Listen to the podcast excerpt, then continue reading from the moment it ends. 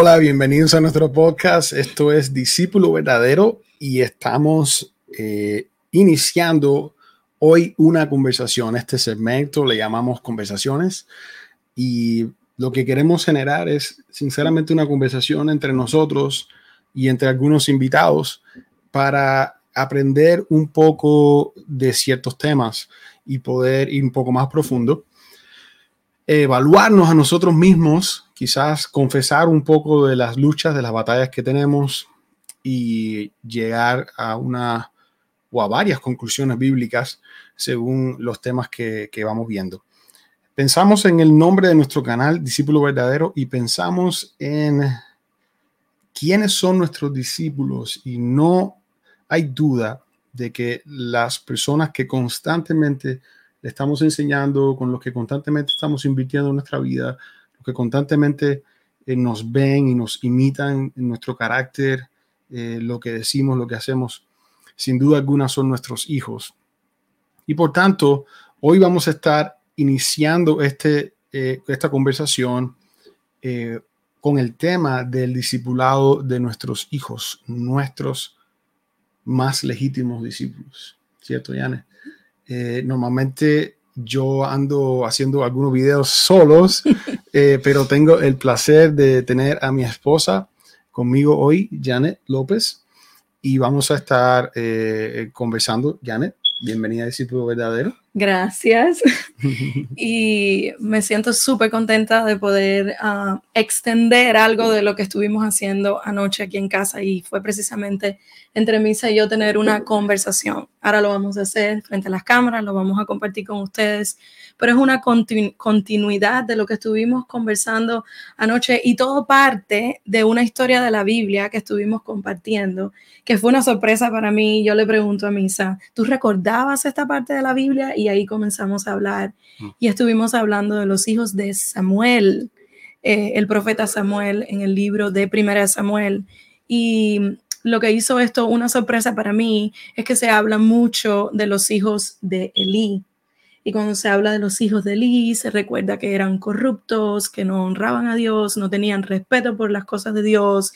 Y entonces se ha usado esto mucho para hablar de uh, paternidad y de cómo criar a los hijos, porque se apunta a que Eli no los estorbaba, eh, no los disciplinaba, y entonces hay como un enfoque muy grande en los hijos de Eli y cómo ellos murieron, y el día que mueren, su padre se entera, su padre muere también, hay toda una pues un castigo, digamos, de parte de Dios por esta conducta de los hijos de Eli.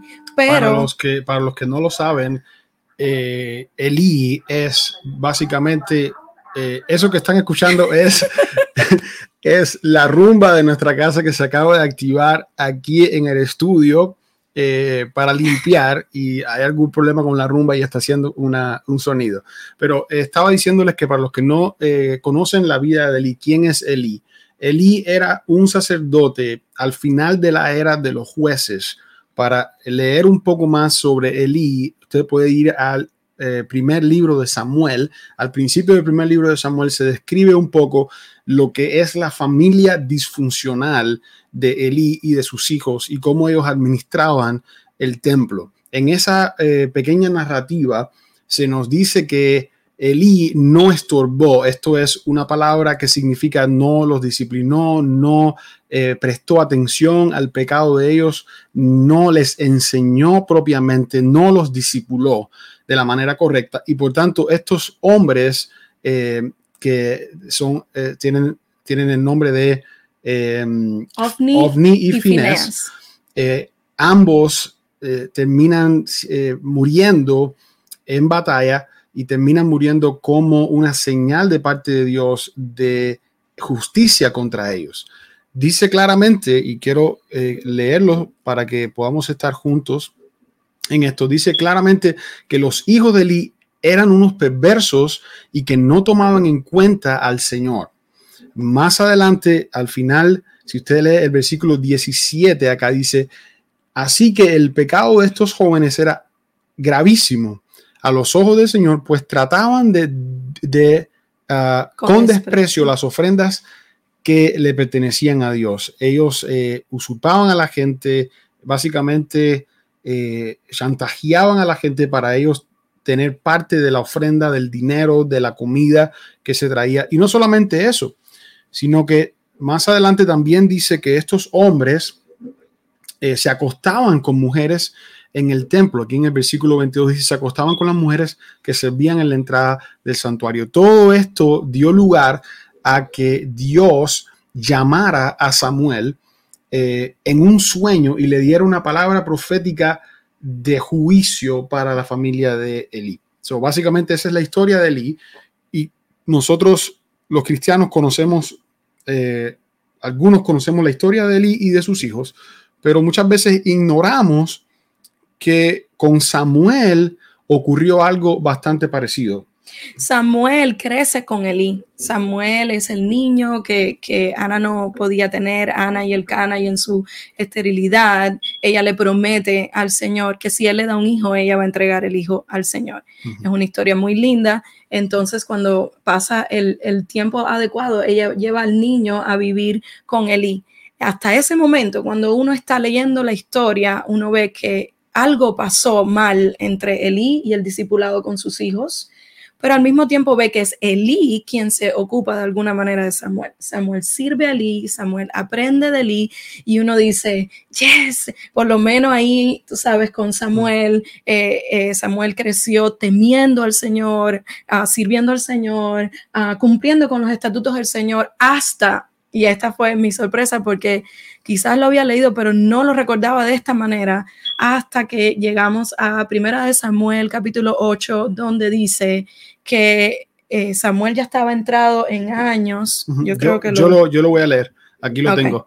Y dice, y dice que esto está en el contexto donde Samuel ya ha envejecido. Y es interesante porque esta historia introduce lo que es el clamor del pueblo de Dios o el pedido del pueblo de Dios, en este caso por, eh, por un rey.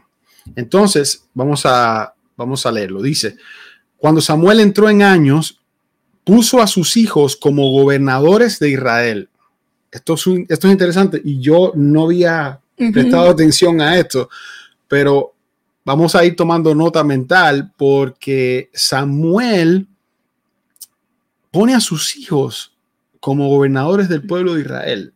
No me parece, y voy a solamente decir esto sin adelantarme mucho, no me parece que Samuel está practicando un buen discernimiento, porque sus hijos, como dice este texto, uh, ninguno de ellos siguió el ejemplo de su padre en cuanto a seguir la justicia y la santidad de Dios.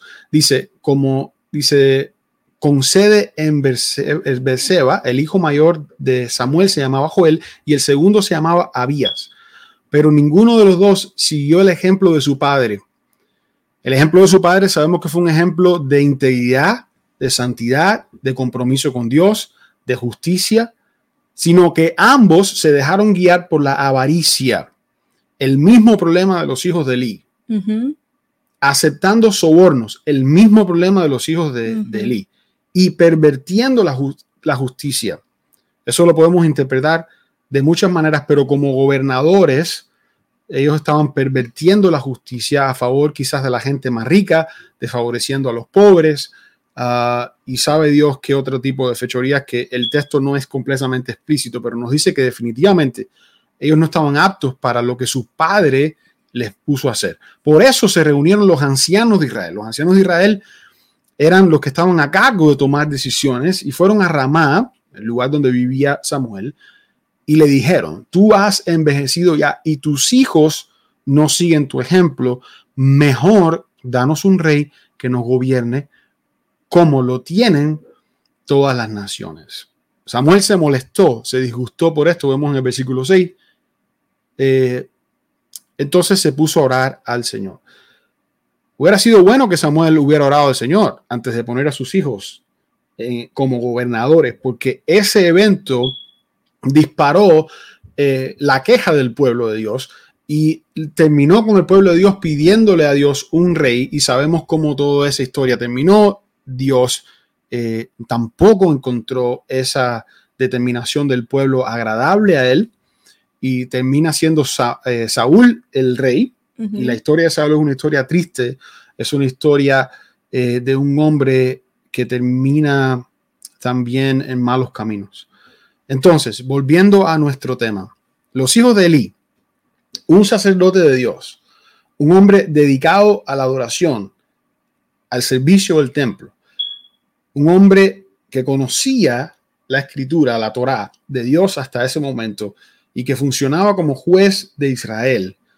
Un hombre que supo lo suficientemente bien guiar a Samuel, aunque Samuel eh, era muy joven cuando Elí muere, y es necesario también recalcar que la familia de Samuel, Ana y su padre, el padre de Samuel, hicieron un buen trabajo en la crianza de Samuel hasta los siete años. Pero Elí al menos tuvo una influencia positiva en la vida de Samuel. Él no hizo lo mismo con sus hijos, Ofni y Fines. Eh, pero ahora Samuel, el sucesor de Elí, el, el nuevo sacerdote y juez de la nación de Israel, tampoco puede hacer un buen trabajo con sus hijos. Y esto nos resultó curioso a nosotros, ¿no? Eh, y podemos al menos entender de, esta historia, podemos eh, al, menos llegar a algunas conclusiones, ¿no? Se puede ser un gran hombre de Dios, se puede ser una gran mujer de Dios en cuanto al ministerio hacia afuera, en cuanto a cómo el pueblo de Dios o la gente me concibe, cómo el mundo piensa de mí. como decían en nuestro país, decían luz de la calle, oscuridad de la casa. No sé si escuchaste eso alguna vez. Candil de la, candil de la calle, creo, y oscuridad de la si Si alguno de ustedes está viendo esto y se lo sabe bien, déjenos el comentario. Pero básicamente, eh, desgraciadamente, en, mi, familia decían eso de, uno de mis abuelos o de mis dos abuelos. Eran gente brillante afuera, pero en su hogar no supieron hacer un trabajo correcto.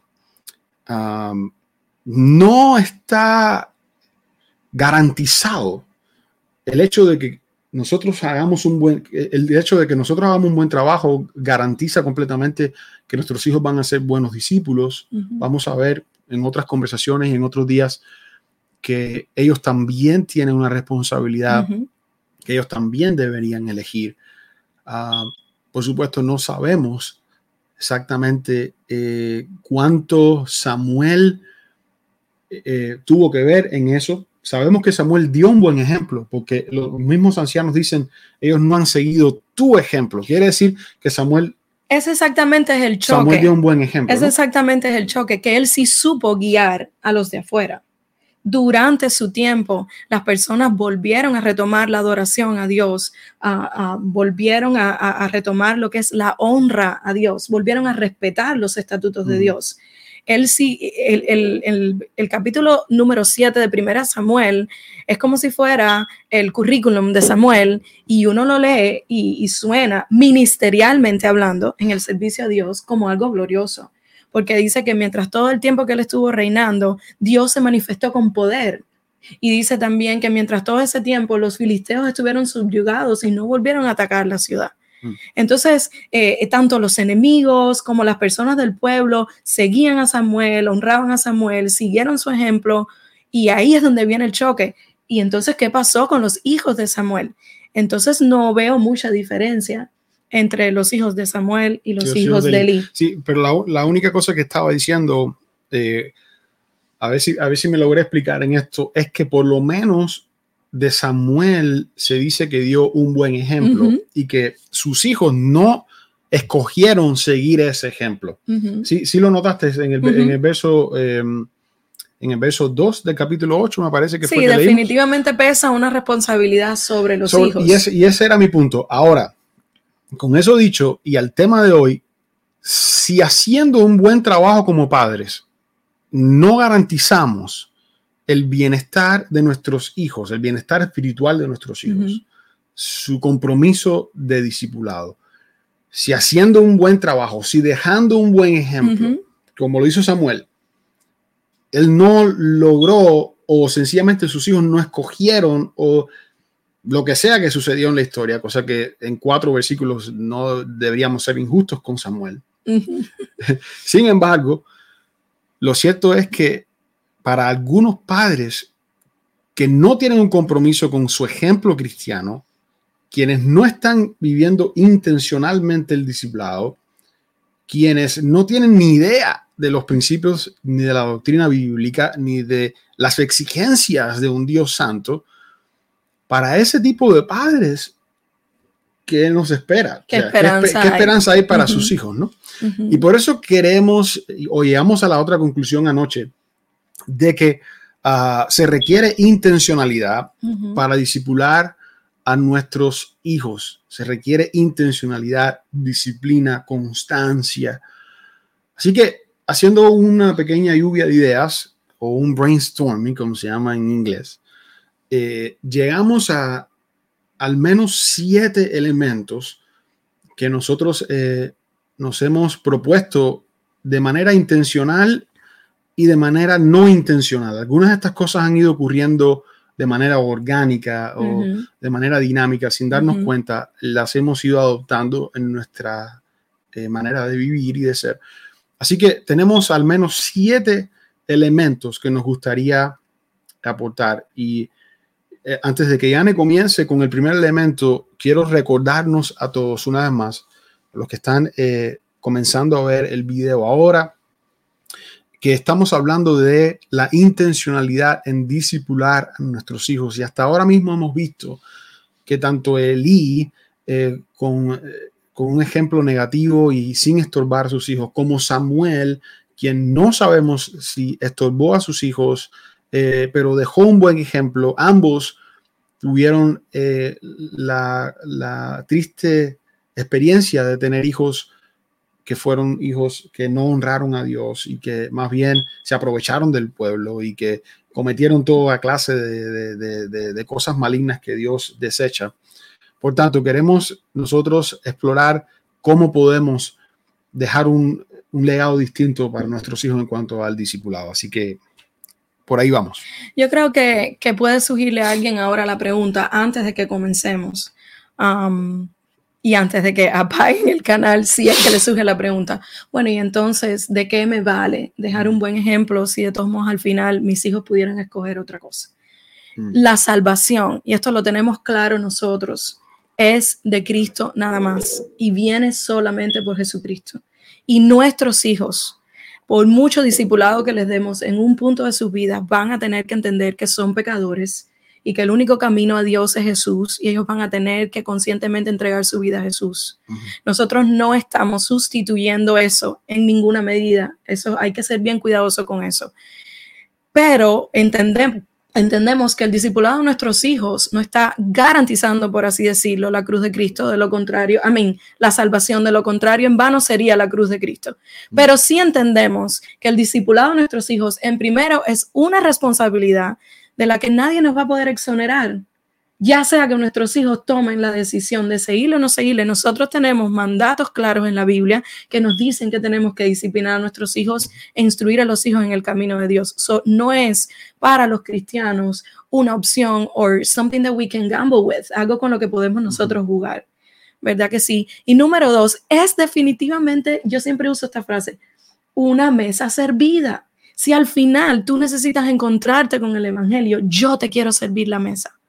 Yo te voy a servir la mesa y en nuestra casa. Y ahí vienen las, las siete cosas que tratamos de implementar en casa. Otra aclaración, para nada somos perfectos en esto.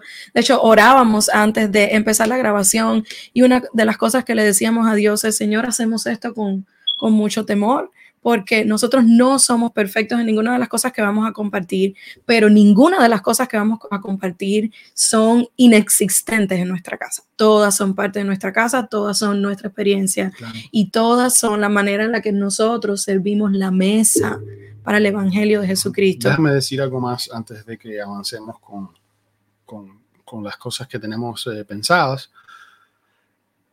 el evangelio que nosotros predicamos es un evangelio de gracia, no de justicia propia.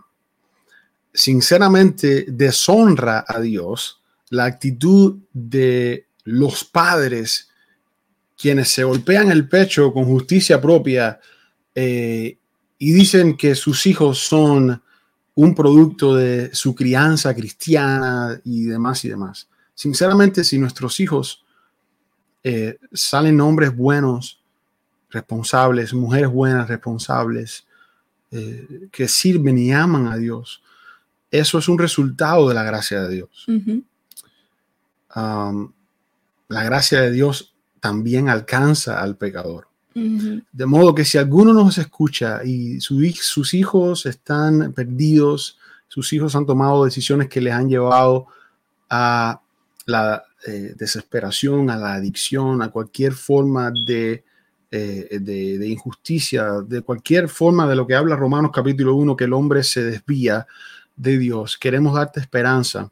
¿Sabes por qué? Porque el evangelio que predicamos no es un evangelio de justicia propia. Este, este, este, evento que estamos teniendo nosotros acá en casa esta noche eh, no es para glorificar la acción humana o la iniciativa humana o la planificación humana, sino para exaltar la gracia de Dios que nos dota de sabiduría, que nos permite explorar junto al Espíritu Santo las, las, ah, las profundidades del ser humano en nuestros hijos, que, que es un ejercicio constantemente humillante porque si a ustedes le pasa esto, descubrimos en nuestros hijos los pecados nuestros, repetidos. Así es. Eh, es como un megáfono de nuestros propios defectos de carácter y de, cuánta cosa.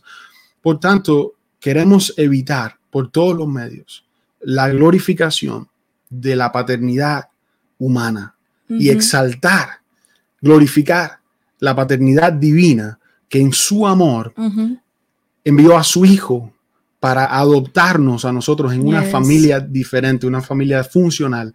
Ahora con, el, eh, con la esperanza de vivir familias funcionales, vivir familias donde podamos honrar al Señor con nuestros roles como padres, como esposos, como hijos, eh, como abuelos, como nietos.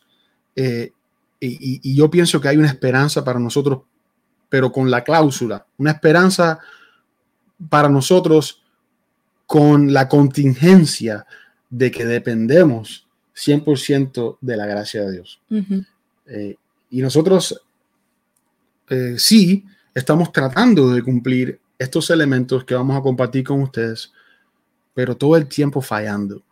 Todo el tiempo reconociendo que nos equivocamos, todo el tiempo rebuscando la manera de hacerlo mejor, con un hambre genuina y sincera que ha provocado la gracia del Señor nosotros, porque nuestros hijos sean verdaderos discípulos del Señor. Así que, nada, eso es una, una gran introducción para todo lo que vamos a hablar ahora. Así que... Bueno, en la práctica, como dije, imperfecto, pero constante, guiados por el Espíritu Santo, una de las cosas que hacemos es, y esto va a sonar a algo que usted ha escuchado antes, es vivir el Evangelio. Todo va a ser algo que escucharon antes. no es una gran revelación, pero bueno, esta la hemos escuchado más. Es nosotros dos vivir el Evangelio. Y, y, es, aunque intentemos, aunque intentemos formar en nuestros hijos, even if we, if we try, formar en nuestros hijos algo que nosotros no somos, es, va a ser completamente, eh, o sea, nos va a cansar, no lo vamos a lograr, va a ser imposible. So, cualquier otra cosa que, que nosotros hablemos a partir de ahora, que van a ser cosas más prácticas, tienen que ver mucho con lo que nosotros hacemos. La manera que nosotros leemos la Biblia y cómo hacemos nuestros devocionales y cómo nosotros personalmente tenemos nuestros diarios y nuestros journal. Es interesante cuando decimos, vamos a leer toda la Biblia, nuestros hijos buscan la Biblia y buscan su diario, mm. porque nos ven a nosotros hacerlo. Eh, la manera en que, en que nosotros pedimos perdón a, nuestros hijos cuando nos equivocamos. La manera, bueno, eh, eh, básicamente piense usted en todo lo que el Evangelio, en la vida práctica, en el día a día, el Evangelio que se necesita para lo mismo cumplir la misión de Dios que para existir en este mundo con las cosas del diario. Todo lo que nosotros vivimos es exactamente lo que le estamos pasando a nuestros hijos. Eso es así. Y hay un concepto que escuché creo que fue de John Maxwell primeramente, pero no es un concepto que inventó John Maxwell. Sé que, sé que sencillamente es un, es un concepto, es algo que existe por sí mismo. Y es comprobable a través del tiempo eh, o sea, históricamente es comprobable y también es comprobable, eh, también es comprobable en nuestra experiencia de vida. Usted puede enseñar y yo puedo enseñar lo que yo sé. Yo puedo enseñarle a ustedes cosas que yo sé. Por ejemplo, yo le puedo enseñar eh, a hablar como hablan las mujeres. Es un ejemplo un poco un poco complicado porque estamos en un tiempo donde hay mucho problema con, el género, pero siga mi ejemplo por un segundo. Yo le puedo enseñar a mi hijo eh, cómo hablan las mujeres, le puedo decir eh, eh, el manerismo de las mujeres, dónde poner sus manos para hablar. Y no quiero ponerme a hablar como si fuera gay, pero usted se imagina lo que estoy diciendo. Ahora, eso es lo que yo le enseño, pero mi hijo va a repetir lo que yo soy. Yo soy un hombre y actúo como un hombre constantemente. Entonces, no importa si yo le enseño los manerismos de las mujeres, cómo hablan las mujeres o, qué pienso yo que el rol de una mujer debería ser, él va a reproducir lo que me ve hacer a mí. Entonces, el concepto acá es que tú puedes enseñar lo que sabes, pero reproduces lo que eres. Si tú enseñas de la vida cristiana, pero no eres un cristiano, tú no vas a producir cristianos. Si tú enseñas eh, de, cómo un hombre debería manifestarse o cómo un hombre debería vivir, pero tú no vives con la intencionalidad de un hombre, de un adulto, eh, tus hijos no van a ver ese ejemplo y entonces van a imitar lo que tú, lo que tú eres. Eso es en la mayoría de los casos. Una vez más, eh, en la mayoría de los casos. Tenemos gente fantástica que, que, que, tienen hijos malísimos y tenemos gente buenísima que tienen hijos malos, pero estamos hablando aquí a un nivel general o a un nivel eh, de la mayoría de las, de las personas, ¿no? Entonces, vamos a reproducir lo que somos y el primer concepto es que tenemos que vivir una vida de discípulos en nuestra casa. Si nosotros no vivimos una vida de discípulos y no somos genuinos en nuestra práctica de la fe, no tenemos esperanza casi ninguna de que nuestros hijos sean genuinos en la práctica de su fe. Ellos van a ver sencillamente una mentira, van a ver una incoherencia, van a ver gente que va el domingo quizás a participar de la religión organizada de eh, una iglesia, pero que no es capaz de transferir la verdad bíblica eh, o la verdad del Evangelio a la vida diaria. Entonces nosotros nos hemos propuesto ser genuinos en nuestra fe. Eso tiene implicaciones, muchas implicaciones. Eh, no nos vamos a meter en las implicaciones. No, porque podemos dedicarnos otro día a hablar de las implicaciones de lo que tiene que ser un discípulo, pero, pero tiene, tiene, tiene implicaciones profundas en todas las esferas de la vida, desde cómo yo conduzco mi negocio, hasta cómo yo le hablo a mi esposa, ¿Qué hacemos con el dinero? ¿Cómo vacacionamos? ¿Cómo somos? Eh, ¿Cómo tratamos? ¿Qué vemos en, ¿qué vemos en, nuestro, en, en nuestros devices eh, electrónicos? Uh, ¿Cómo usamos nuestro tiempo? ¿Cómo atendemos a las personas que vienen a nuestra casa?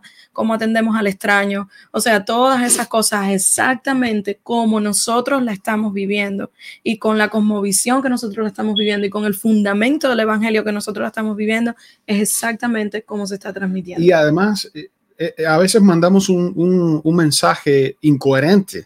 Le decimos a nuestros hijos eh, que no pueden ver el teléfono por, por, más tiempo del correspondiente, del tiempo que nosotros pensamos que le vamos a apretar el teléfono.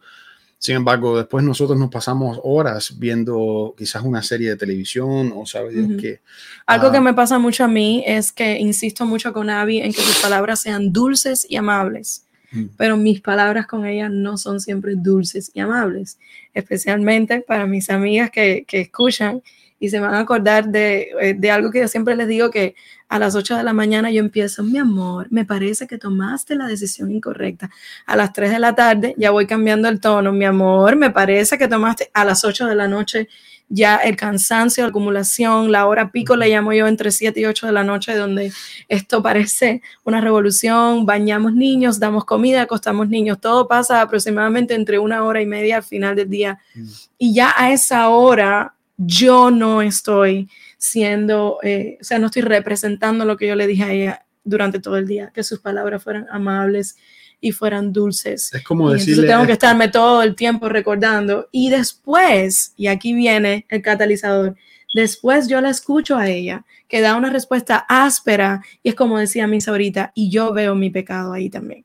O, es, como decirle, o es como decirle a una persona que no levante la voz, levantando la voz. Exacto.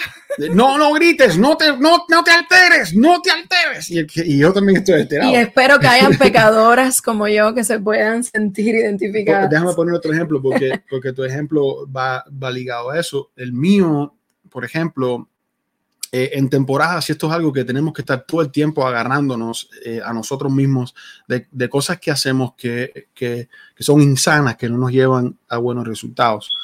Eh, a mí me encanta la televisión, me encanta, me encanta, me encanta la televisión. Me gusta ver deportes, me gusta ver películas, me encanta ver documentales.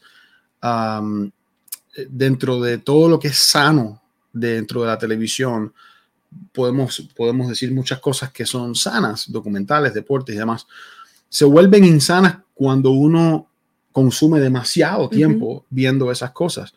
Yo recuerdo que eh, una temporada comencé a llegar del trabajo eh, y me sentaba en el sofá. Estaba, me sentía cansado físicamente y yo encendía la tele y me, me, sentaba ahí por, a veces por horas. Estamos hablando de dos horas, dos horas y media. Eh, en, esa, en esa temporada, mi hijo Noah eh, me vio un día llegar del trabajo y, me vio hacer mi rutina regular de esos días. Y él pronto se adaptó a esa rutina y un día me vio en posición casi para sentarme, me, hizo, me dice, yo sé lo que tú vas a hacer. Te vas a sentar a ver televisión hasta que sea el tiempo de bañarnos y de acostarnos. Y aquello a mí me, me alertó rápidamente, wow, este es el mensaje que yo estoy enviando. Y no importa cuánto yo hable del Señor, no importa cuánto yo le diga a ellos, no debes mentir, no debes eh, manipular a las personas, no importa cuánto yo le enseñe a ellos que deben buscar al Señor, eso significa leer la Biblia, eh, hacer, ejercer las disciplinas espirituales, no importa nada de eso. Mucho más eh, importa cuánto yo estoy viviendo todo eso delante de los que me conocen más, que son nuestros hijos. Así que ese es el primer concepto. Quiero dejarte saber que tú no vas eh, a reproducir eh, manzanas si tú eres una, una pera. Tú vas a producir peras. Y tú no vas a poder producir buenos cristianos, buenos discípulos en tu hogar si tú no estás haciendo, eh, si tú no estás viviendo una vida de discipulado, si no estás tomando tu propia cruz, si no estás proponiendo de caminar en el camino del Señor. Así que ese es el primer, el primer concepto. El segundo concepto que queremos hablarle, ¿estamos bien? Seguimos para adelante. El segundo concepto que queremos hablarle es lo que nosotros llamamos devocionales diarios. Vamos a estar hablando un poco más de, ah, por ejemplo, de eh, de, otro tipo de manifestación, vamos a decir así, de, adoración, de oración, pero esto es un espacio diario de devocional, diario. Esto no es una vez a la semana, una vez al mes, sino que diariamente, tanto nosotros como nuestros hijos, nos hemos propuesto tener un espacio dedicado a la devoción, a la búsqueda del Señor,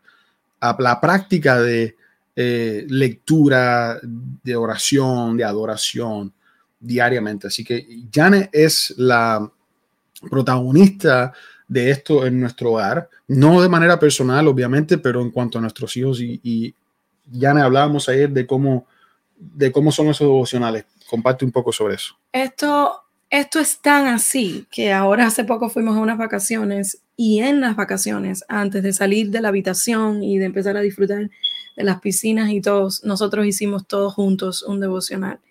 Y lo hicimos el primer día, creo que lo hicimos el segundo día. Al tercer día no lo hicimos, al cuarto día no lo hicimos. Y los niños antes de acostarse, yo no sé si tú te recuerdas, que empezaron a decir, mami, hoy no hicimos nuestro desobonal. Ellos le dicen el desobonal. Por algún motivo no se aprende la palabra devocional. Y, y eso da una medida de, de, de cuánto eh, hemos sido consistentes en esto quiero decir con el tema de los devocionales diarios y antes de entrar en el siguiente punto que tiene que ver, porque mucho de lo que hacemos pasa en este tiempo, este es un tiempo muy, muy especial y muy intencional para cultivar el discipulado de nuestros hijos. Eh, quiero decir con respecto a los devocionales que hay que abrazar el caos. Esto para mí es muy importante compartirlo porque no podemos tener esta mentalidad, por lo menos la que tenía yo antes de tener hijos, del llamado altar familiar, todo ceremonial, donde estos niñitos de 4 y 5 años van a estar sentados sin moverse y ahora mm. vamos a cantar una canción, ahora vamos a compartir un salmo. Honestamente, desde que yo escuché a alguien decirme abraza el caos, yo me siento súper liberada. Y hemos tenido, hemos abierto nuestra mente. ¿Quién fue que te dijo eso? Eso lo escuché en una conferencia. Lo escuché en una conferencia que yo escucho sobre homeschooling y ahora voy a hacer un paréntesis sobre el tema de homeschooling. Pero en esta conferencia, la muchacha decía que los devocionales no tienen que lucir siempre igual. Y me viene a la mente muy fresco uh, momentos en los que Misa se ha postrado en el piso para orar y los niños se la han tirado arriba como si Misa fuera un caballo. No sé si tú te acuerdas. Postrarse es arrodillarse. Me he arrodillado en el Se ha postrado, o sea, o sea, se ha arrodillado para orar. Eso es lo que hemos escogido hacer en ese momento. Y los niños se le suben arriba pero ellos no lo hacen de manera irrespetuosa. Exacto, ellos no están pensando, oh, wow, estoy violentando este momento sagrado. de hecho, de hecho, ellos lo están haciendo a veces con una actitud reverente porque ellos van a abrazarme. Exacto. Ellos están quizás tratando de entender qué está pasando porque han sido momentos de quebrantamiento donde yo he estado quizás llorando o clamando al Señor. Y entonces ellos como que vienen, eh, eh, es difícil de entender o no sé si quieren consolarme eh, al mismo tiempo. Te secan las lágrimas. Ajá, pero bueno, eh, eh, volviendo a lo que decías del caos, definitivamente hay que abrazar, hay que abrazar el caos en el sentido de que no vamos a tener todo bajo control. Exacto, ese es el punto, perder un poco el control, inclusive es bonito, no solo perderlo porque uno entiende, bueno, son niños, es imposible que se queden tranquilos todo el tiempo, sino porque también nosotros hemos descubierto maneras en las que ellos adoran, maneras súper súper sinceras y genuinas, que precisamente cuando les damos libertad es que las podemos ver. De lo contrario, ellos están ahí amarrados haciendo lo que uno le pide que hagan. A que prácticamente lo que quiero decir es esto, el devocional puede ser en tu cama, nosotros hemos tenido devocionales, todo el mundo acabados de despertar en pijama, tapados con el edredón y ahí empieza un devocional. Hemos tenido devocionales en el sofá, es donde más pasa. Hemos tenido devocionales casi todos los días en la mesa del comedor. el devocional puede pasar en cualquier momento y en cualquier lugar de la casa, mientras que uno sea intencional con eso. Y exactamente qué hacer en el devocional también cambia. Además, además, de, además de, de qué hacer específicamente, quiero decir que algunos nos va a resultar fácil ser un poco eh, menos estructurados y, ser, eh, ser más, ¿cómo se dice? Eh, em, ser más espontáneos en cómo hacemos esos devocionales. Pero eso no le va a convenir a otras personas. Hay otras personas que le va a convenir, por ejemplo, utilizar un recurso específico por una cantidad de días y hay un montón de recursos. si ustedes buscan en Amazon o en Google devocionales para niños, van a encontrar libros, van a encontrar videos que se pueden ver diariamente junto con ellos, van a encontrar sugerencias de un pequeño bosquejo que tú puedes seguir para, estar con, con tus hijos.Nosotros tenemos una variedad de cosas y lo hacemos más bien espontáneo. Por ejemplo, hay días que yo me despierto y antes que ellos y tengo mi propio devocional y yo lleno mi diario con el Señor. Y hay momentos donde Dios me habla específicamente para mis hijos, cosas específicas para ellos, en, forma de pensamiento, ¿no? No estoy diciendo que Dios me dice claramente, Misael, háblale a tus hijos del el orgullo, pero Dios implanta en mí un pensamiento, eh, es, es, es, es algo que yo entiendo que necesito esa mañana compartirles y me siento en el devocional después de haber orado unos por los otros o de haber puesto una canción de adoración o de haber agarrado mi guitarra o de, hacer cualquiera de esas expresiones, pero ya yo voy con la idea de que hoy vamos a hablar del orgullo.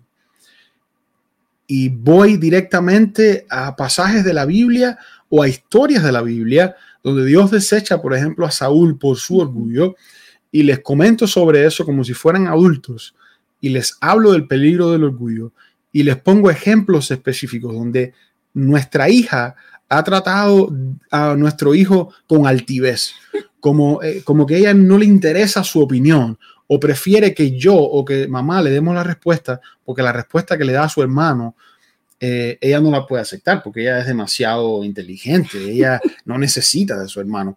Y entonces yo utilizo esas, esas, esos ejemplos para alertarles a ellos de la semilla del orgullo. Y bueno, así es como nosotros procedemos, pero usted puede escoger un devocional que hace. Yane, me gustaría preguntarte eh, que, nos, que, nos, que, nos, que nos ponga un ejemplo de, de, cómo tú normalmente haces un devocional. O sea, dame un ejemplo de un día que yo no, que yo no haya estado y que tú hayas eh, llevado o hayas dirigido un devocional, cómo, cómo lució. Y, y quizás cuéntanos la mejor historia que tú recuerdes y quizás la peor historia que tú recuerdes. la peor historia han sido días donde he tenido que decir, bueno, el devocional se acabó. Porque es todo menos un devocional, porque he tenido que regañar muchas veces, mm. porque sí, porque hay, no tienen buena actitud y bueno, definitivamente uno tiene que dejarse guiar por el Espíritu Santo y si ya eh, la, la, cosa está así, quizás tienen hambre, ya quieren a lo mejor eh, desayunar o merendar o están obstinados, bueno, pues no, ahí uno tiene que tener discernimiento para decir, vamos a parar esto precisamente porque tenemos que vivir una fe sincera. No, no es algo así religioso. nosotros hemos pasado por todo. En una etapa donde los niños discutían, discutían, discutían, era algo que a mí me tenía personalmente muy inquieta. Lo comenté con Misa, oramos sobre eso, compramos un material que era para los hermanos. Entonces estuvimos 20 días fueron cuatro semanas, de lunes a viernes, eran 20 lecciones y fue espectacular. Analizamos los hermanos de la Biblia con ejemplos positivos, los hermanos de la Biblia con ejemplos negativos, memorizaron muchos versos y fuimos muy intencionales en esas semanas, en actos de servicio, en, compartir uno con el otro. Entonces, bueno, en ese tiempo usamos ese... Um, recurso. Hay muchos días que usamos eh, recursos misioneros, pero básicamente la Biblia, la Biblia, la Biblia, y, yo creo que ese viene siendo uno de los puntos que queríamos hablar.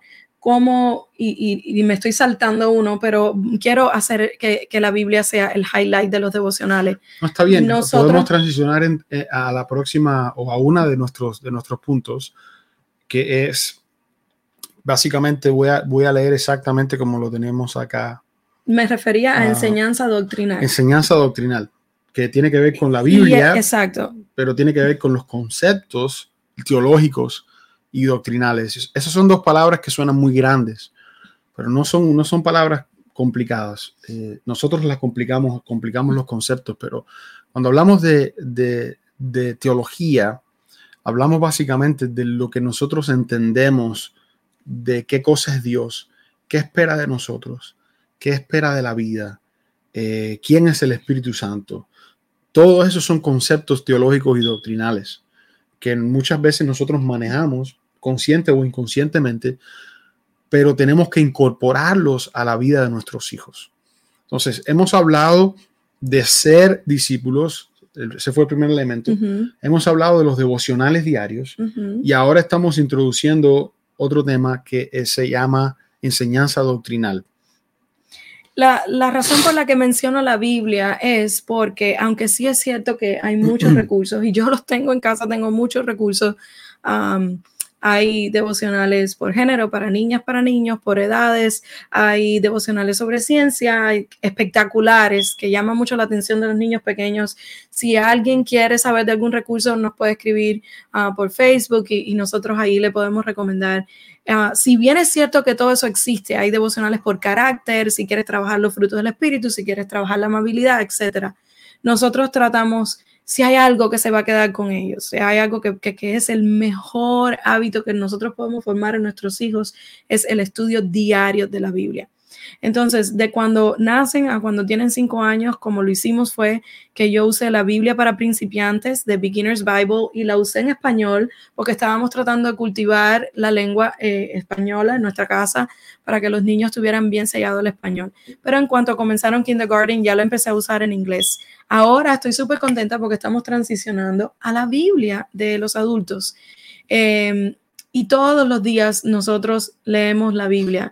La hemos leído por historias sueltas, la hemos leído ah, cronológicamente, hemos leído todo el, todo el Antiguo Testamento, hemos leído todo el Nuevo Testamento pero hacemos de la Biblia el highlight. De hecho, a veces los niños, cuando va a empezar el devocional, si hay algún libro que leímos el día anterior sobre carácter o algo así, ellos me lo traen y me lo ponen arriba, arriba, como, mami, empieza por este. Y yo siempre le digo, vamos a empezar primero por la Biblia para crear en ellos el hábito, porque todos estos recursos se pueden acabar, pueden cambiar, pero el recurso que no va a cambiar nunca es la Biblia. Y con respecto a lo que tú estabas diciendo sobre la doctrina, oh, cuánto quisiera yo que pudiéramos romper en nuestra mente con esta idea de que la teología es para los estudiosos nada más, para los que tienen la maestría en teología, la maestría en divinidades, y entonces creemos que a veces vivir una fe simple, una fe sincera, una, una fe entregada va en contra de todo eso y de que aquellos se creen más santos, estos, pero estos en realidad son los que se ha armado todo un rollo que, se desprecia y se minimiza mucho o que es humilde o que es humilde no saber. O sea, como que te hace más humilde no desconocer doctrinalmente eh, o teológicamente la cristiandad. Y no, eh, una vez más, repito, mucho cuidado con la justicia propia, porque hay gente que se siente orgulloso de ser tan humilde, se siente orgulloso de ser tan, eh, tan ignorante. Entonces tenemos que tener cuidado con eso, porque todos estamos llamados de alguna manera a saber lo que, de lo que hablamos, a poder eh, presentar una apología correcta, como dice Pedro, de, de, lo que nosotros creemos. Y llevándolo a la práctica nos ha pasado. A mí me pasó en un momento donde Abby estaba empezando a descubrir lo que es real y lo que no es real. Y si Paw Patrol realmente es real, y si Mickey Mouse es real, y si no es real, y bueno, qué es real y qué no es real. Y un día le estoy leyendo la Biblia en la mañana y Abby me dice, ¿y cómo tú sabes que eso es verdad si tú no estuviste ahí? Mm. Entonces, eso es una pregunta apologética.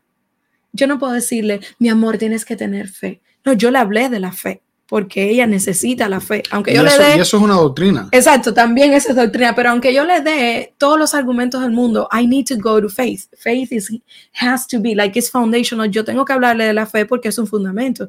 Pero ¿sabes qué? Yo también le dije, Abby, los únicos que escribieron la Biblia no fueron Mateo y Juan, que fueron discípulos de Jesús. Hay muchos otros libros contemporáneos y se han ido descubriendo los libros de esa época.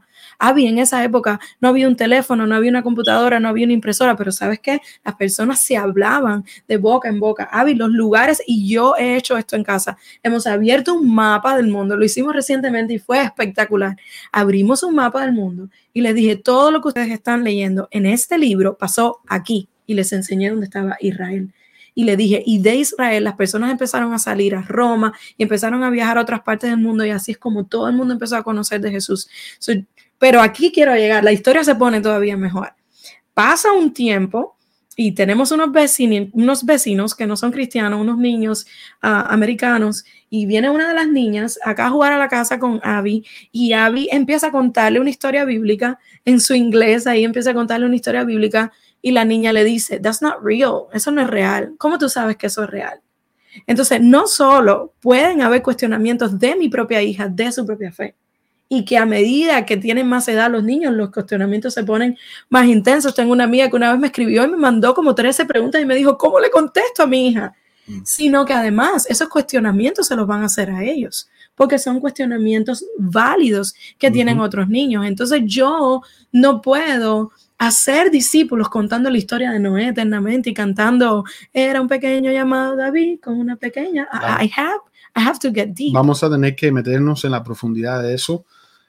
Y aquí es donde, donde vamos, a, vamos a tener que depender del Espíritu Santo, pero también vamos a tener que ser diligentes en nuestro propio estudio. Vamos a tener que ser diligentes en nuestra propia preparación. Vamos a tener que ser humildes en cuanto a preguntarle a otros de respuestas que nosotros mismos no tenemos.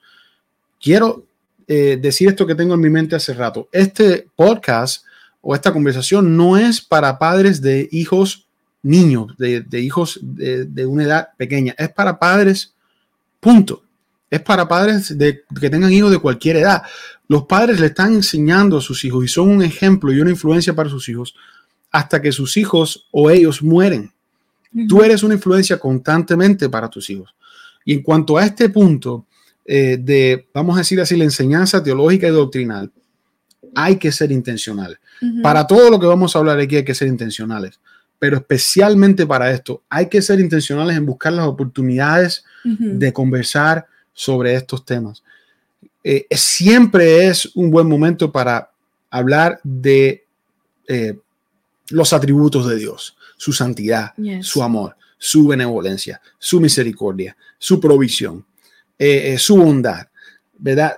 Todo lo que sabemos de Dios se puede utilizar momentos específicos para hablarle a ellos de eso. Se puede hablar de ellos cuando están tristes, cuando se golpean sobre el consuelo. Es necesario hablarles de, de, de doctrinas que definitivamente ellos se van a cuestionar a medida que va pasando el tiempo. Se van a cuestionar la por Trinidad, La Trinidad es bien confusa para ellos. La Trinidad es confusa eh, y qué implicaciones tiene la Trinidad, la, eh, doctrina de la Trinidad, implicaciones prácticas, porque aquí es donde yo pienso que a veces nosotros, nosotros nos falta un elemento que es lo práctico de esa doctrina. ¿Cómo, esa doctrina me instruye o me enseña eh, para yo vivir mi vida. O sea, ¿qué, qué me enseña la, Trinidad en cuanto a la relación con mi esposa, la relación con mis hijos, en, en, cuanto a la interdependencia, en cuanto a ceder el control de las cosas? Entonces, es necesario yo explorar y conocer esos temas para poder enseñar a mis hijos, pero no es eh, necesaria, necesariamente, a ver cómo digo esto, Tú no necesitas manejar completamente esas doctrinas y esos términos teológicos para introducirlos a ellos. De hecho, tú puedes, si, especialmente si tus hijos ya son eh, chicos, adolescentes o jóvenes, eh, puedes ser vulnerable y dejarles saber a ellos, yo mismo no conozco a plenitud este tema, ¿por qué no lo exploramos juntos? Y puede ser hasta una manera. Estudiar juntos, abrir la Biblia o el material y estudiarlo juntos, ver videos juntos. Eh, yo todo el tiempo tengo que parar a buscar cosas en internet, ya al punto que ellos me dicen, mamá, ¿por qué no buscas ahí qué significa tal palabra? O mamá, ¿por qué no buscas ahí por qué pasó tal cosa? Hace poco les enseñé a los niños... Eh, eh, comparaciones que usa la Biblia para Dios y les enseñé que la Biblia dice que Dios es como un alfarero. Eso era algo que nunca les había enseñado a los niños. Entonces, eh, ellos no entendían lo que yo les estaba tratando de explicar del barrio, etcétera, no entendían. Pues me dijeron, mamá, ¿por qué no buscas ahí? Y entonces yo me fui a YouTube y me fui a Google y les enseñé todo un video espectacular de un alfarero haciendo unos, unos barros, unos um, búcaros. Y después le pregunté, ¿y por qué ustedes creen que en qué se parece este alfarero a Dios? Y ahí tuvimos una conversación. Esas conversaciones tienen layers. La conversación que yo tenía con ellos cuando tenían tres años no es la que tengo ahora con Noah, que va a cumplir casi siete. Pero eh, recuerdo una vez una conferencia de Paul Washer que escuché y Paul Washer decía que las mamás, y estoy hablando de las mamás ahora, eran de las que más doctrina tenían que saber, porque estamos mucho con los niños. Mm. Estamos en el baño, estamos en el carro, estamos en la comida y todo, cuando uno vive el Evangelio, todos esos momentos son momentos para eh, implantar todas estas verdades doctrinales en la vida de nuestros hijos. Y Misa decía algo sobre la edad, que esto no era para niños y padres pequeños. Yo quiero hablarle a abuelos, no sé si hay algún abuelo que haya aguantado hasta ahora pero mira, cuando vienen los cumpleaños, los abuelos se gastan mucho dinero comprando eh, a los niños eh, que si cosas de Disney, que si las princesas, que si Mickey Mouse, invierten dinero en los niños, en materiales. A lo mejor muchos de los padres que nos están escuchando no tienen dinero para comprar para todos los niños, por ejemplo, un workbook de la Biblia o libros de stickers de la Biblia o un buen uh, eh, o Biblias caras para niños que hay. Pero ahí están los abuelos y cuando llega el cumpleaños, los abuelos pueden invertir muchísimo en la espiritualidad de sus nietos. Y, yo quiero en eso, eh, pues, eh, resaltar el trabajo de, los abuelos de nuestros hijos que de verdad han hecho un trabajo espectacular. Pueden invertir en comprar para los niños esto, entradas anuales para un zoológico, entradas anuales para un museo. ¿Qué tiene que ver eso con la espiritualidad? Todo. Mientras más nuestros hijos aprendan de la creación, más nuestros hijos van a estar admirando a Dios y más van a estallar en adoración hacia Dios. No todo tiene que ser que si el carrito de Mickey, que si la muñeca de la princesa, que si no sé qué. Y, a lo mejor ustedes dicen, pero es que al niño le gusta esas cosas, al niño le gusta esas cosas, pero el niño no siempre sabe lo que necesita y lo que le conviene. Nosotros estamos llamados a guiar al niño y los abuelos pueden ser parte también de esa parte espiritual de la vida del niño. Y antes que sigamos eh, eh, diciendo los demás puntos, quiero, ahorita dije que iba a hacer un pequeño paréntesis del homeschooling. Yo sé que a lo mejor muchas están escuchando y han dicho escuela en casa. Misa y yo hacemos escuela en casa. Nosotros tenemos a los niños acá, los niños no van a la escuela pública ni a la escuela privada, nosotros los enseñamos. Y nuestro um, colegio se llama True, Disciple, Homeschool, verdaderos discípulos, escuela en casa, verdaderos discípulos. Esto es lo que quiero decir y es súper válido.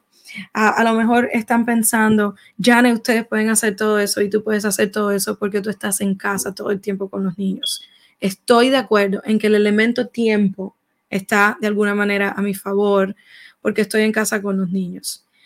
Pero, como dije al principio, nada nos va a librar de la responsabilidad que tengamos, mm. ya sea con poco o con mucho tiempo, de formar en nuestros hijos discípulos de Cristo. Eso es número uno. Y número dos, la palabra intencional con ocho horas o con 12 horas o con 30 minutos. Si en mi corazón está formar discípulos de Cristo, yo puedo con ese tiempo ser intencional. Y tengo amigas que, tengo una amiga que se ha puesto de acuerdo con su esposo para hacerlo de esta manera. Todas las noches, un día sí, un día no, se turnan para acostar los niños. De manera que uno va lavando los platos, recogiendo la casa, eh, eh, quizás poniendo ropa en, el laundry o algo así, y otro va haciendo un devocional con los hijos. Los dos terminan a la misma hora y se pueden ir a descansar y a dedicarse tiempo uno a los otros. Pero todas las noches estos niños que van a la escuela durante el día reciben un tiempo con mamá y papá intencional de devocional. Tengo otra amiga que el esposo trabaja hasta las 11 de la noche y ella para a las 8 de la noche, se mete al cuarto con los niños, tiene un tiempo de adoración con la palabra de Dios y, después acuesta, los niños se duermen y ella regresa a hacer las labores del hogar en lo que espera que el esposo llegue. Tengo una familia que conozco que eh, no pueden hacerlo durante la semana, pero han dedicado por años todos los sábados a tener un devocional y un tiempo espiritual entre ellos, un tiempo de familia hasta las 12 del día. No salen a cumpleaños, no salen a parque, no salen a playa, no hacen ninguna cosa hasta después de las 12 del día.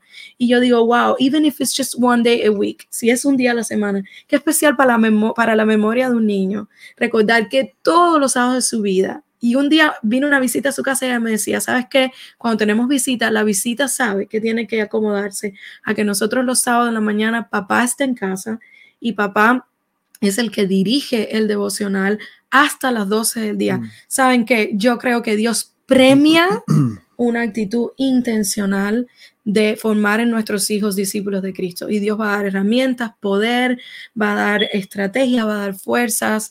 Y tengo muchos amigos, muchos amigos que no hacen homeschooling, no hacen escuela en casa y están formando a sus hijos discípulos de Cristo. En cualquier eh, en cualquier tipo de, familia, de, schedule, de horario, la único, lo único que se requiere es intencionalidad. No tenemos que hacer devocionales de tres horas. Exacto. Pero definitivamente tenemos que hacerlo. No tenemos que presentar conceptos teológicos sumamente imposibles de entender eh, o difíciles de explicar. Eh, tú sabes, eh, como como quizás la elección de, los santos y, la predestinación y cosas como esa, aunque eventualmente vamos a llegar ahí, nuestros hijos mismos van a preguntarse eso, pero definitivamente conceptos más sencillos como los que hablábamos ahorita, la encarnación de Jesús, por ejemplo. Jesús se encarnó y vino entre nosotros a vivir una vida sencilla, aprendió un lenguaje, aprendió una cultura, aprendió obediencia de sus padres. Eso es, es, un concepto teológico y doctrinal fantástico que tiene un montón de eh, aplicaciones prácticas para mi vida y para la vida de mis hijos.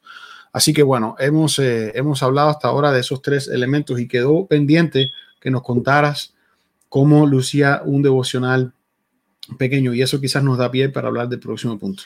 la mejor experiencia que has tenido devocional en, en dos minutos. La mejor experiencia que he tenido devocional fue leyendo un libro sobre em, Hudson Taylor. Hudson Taylor. Es un libro para niños. Hudson Taylor es un misionero que a China, un misionero a China. El libro está adaptado para niños, cuenta primero una historia de la vida de Hudson Taylor cuando era niño y después cuenta, cuenta la historia de cómo él fue a China y predicó a las personas allá y cómo pues llevó materiales y Biblias, etc. Pero estoy, después de haber leído la Biblia con los niños, empiezo a leer el librito así a nivel muy simple de niños. Junto con ellos. Junto con ellos esto me ha pasado muchas veces, pero voy a contar esta nada más porque si no puedo estar aquí cuatro horas, pero me ha pasado muchas veces. Eh, y, y llegó una, una página donde hay un viejito, un hombre chino, viejito, y, y, el, y la historia cuenta cómo el hombre se alegró y hay una frase que dice, y cómo él iba a conocer de Dios si nadie le habla de Dios. Y yo me, pues me rompí en llanto ahí mis hijos se quedaron así como diciendo, o sea, la voz me empezó a temblar. ¿Cómo, cómo escucharán si nadie les predica? Exacto, pero era muy simple, decía cómo, cómo, cómo él, y así hemos leído de David Livingstone, hemos leído de Amy Carmichael, hemos leído de muchos misioneros, son libros bien pequeñitos para niños, bueno, de nuevo, edad de 5, 6 años, y yo he aprendido muchísimo, no conocía a ninguno de esos misioneros, ah, pero yo recuerdo que ese día fue como si Dios usara mi propia voz, usara este texto. Cuando yo audiblemente dije esta frase que está supuesta a ser para mis hijos, yo me pude escuchar claramente a Dios hablándome a mí de y cómo eh, alguien y pude sentir el gozo de ese viejito. Un viejito que es que a lo mejor ni existió, era una foto, es para que los niños se lleven la idea.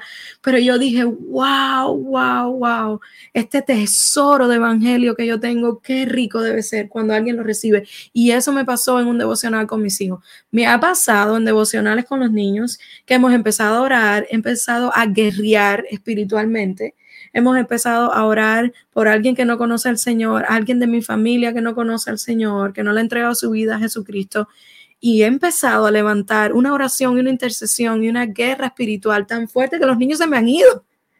Y yo, los niños primero me han acompañado y después se me han ido. Y yo me he quedado ahí, ha venido una presencia del Señor muy linda. Yo trato de que estos tiempos sean el plato fuerte del día y de no andar corriendo. Y tú dijiste ahorita que querías que contara algo que, tiene que ver con aquella frase, abraza el caos, es que hay muchas maneras de hacer esto que no es necesariamente la Biblia, prende una canción, cantamos una canción, hacemos una oración y terminamos. Y en eso vuelvo a dar un mensaje de esperanza. Creo que el Señor da la creatividad y las estrategias. Tú los, tú los has puesto a orar a ellos. Exacto. Primero, que oren unos por otros, uno por el otro. Imagínense que a, lo mejor 10 minutos antes se estaban peleando por algo y después vengo yo y le digo, no, Avi, mamá no va a orar, pregúntale a tu hermano qué es lo que él necesita y sé tú la que intercede por tu hermano y ahora no, tú vas a orar por Avi. Eso es algo. Los hemos puesto a orar por mí, hemos venido a la oficina y hemos orado por Misa. Cuando Misa estaba trabajando en la oficina, hemos hecho eso. otra cosa que hacemos es, últimamente he empezado a leer en alta voz de la Biblia de los adultos y les he dicho a ellos, les he dicho, vayan a la oficina de papá, busquen una hoja blanca y cada uno va a colorear lo que ustedes quieran basado en la historia que yo estoy leyendo. Lo hice ahora para Easter.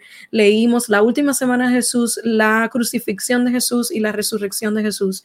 Y recuerdo que yo no les dije qué dibujar y les aclaré que el dibujo no era para mamá, que el dibujo era para Jesús. Ustedes van a dibujar lo que ustedes quieran es impresionante. Las cosas que a ellos se le ocurren. Es impresionante cómo ellos expresan la adoración de esa manera.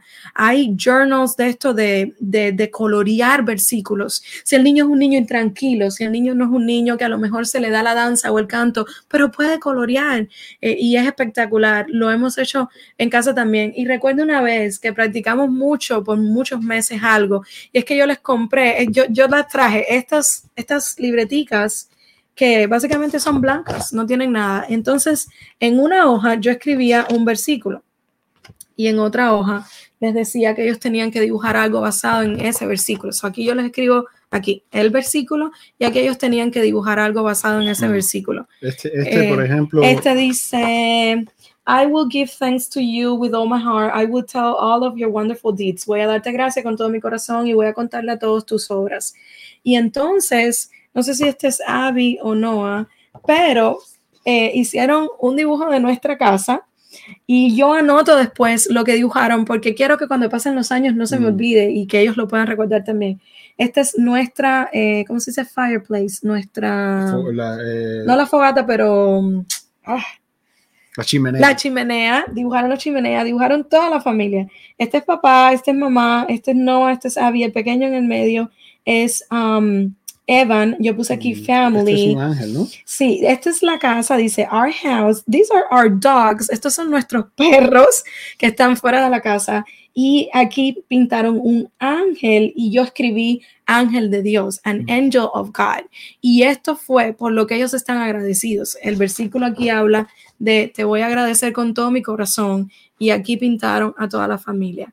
Esto eh, me ayudó en un periodo donde yo no encontraba momento para yo leer la Biblia personalmente. Estaba encontrando mucha, mucha batalla para encontrar un tiempo donde yo pudiera tener mi propio devocional. Entonces, en ese tiempo, en lo que yo al lado de ellos leía la Biblia y meditaba, escribía en mi diario, pues yo les daba esta tarea a ellos y les decía, este es el devocional de ustedes, hoy ustedes lo van a hacer solo. Y es muy especial, es una expresión genuina de adoración de estos niños para Dios que uno descubre, eh, es completamente fuera del, del, del box. eh, y, Este y- dice, somos, somos su pueblo y ovejas de, de su prado. Y entonces está toda la familia como si fueran ovejitas. Esto es un río y aquí pintaron un hill, como una montañita. Y, y este es... Están eh, como agachados, ¿no? son Como- como- ovejas, como pero, ovejas, pero con nosotros somos... Pero nosotros somos las ovejas, exacto. Ujú. Hay, hay otras cosas que, que hacemos, y esto tiene que ver con otro elemento de los que hablamos, que son las expresiones de adoración y de oración. Esto se va más allá de los devocionales diarios y tiene que ver con cómo le enseñamos a nuestros hijos a comunicarse con Dios de manera diaria. Hay, una, hay un concepto que me encantó de Jim Wilder, eh, él, lo llama, eh, él lo llama la experiencia Emanuel. Significa que Dios está todo el tiempo con nosotros y tenemos que aprender a vivir intencionalmente la relación con el Señor, hablando con el Señor, eh, teniendo expresiones de adoración, expresiones de oración en nuestra vida diaria. Y nuestros hijos obviamente oran cuando van a comer, eh, pero ellos también oran constantemente durante el día cuando pasan cosas que requieren de oración. Y Ujú. nosotros le hemos, le hemos enseñado intencionalmente eso. Eh, por ejemplo, cuando uno de ellos se da un golpe Ujú. y eh, hay, que, hay que ir a abrazarlo o a orar por ese golpe, ellos enseguida buscan la oración eh, como, como un método de conectarnos con el Señor. ¿ok? Eh, hemos hecho lo que se llama escribir un diario y me encanta que los dos, eh, Abby y Noah, Noah tiene seis años, Abby tiene cinco años, y los dos ya escriben un diario. Quiere decir que si tú tienes hijos eh, más adultos, tú le puedes enseñar perfectamente algo que nosotros ya estamos practicando con nuestros hijos y son mucho más pequeños. Eh, esos son expresiones de adoración, eh, la expresión del canto, de la danza. En un tiempo de adoración en casa, nuestra hija Abby danza por toda la casa y eso es una manera en la que ella adora al Señor, pero a lo mejor en el mismo tiempo que eso está pasando, no, no se siente cohibido de agarrar su libreta y hacer un dibujo que le expresa a Dios como él se está sintiendo en ese momento. Um, esos son expresiones en algún sentido de, eh, de adoración y de, y de oración.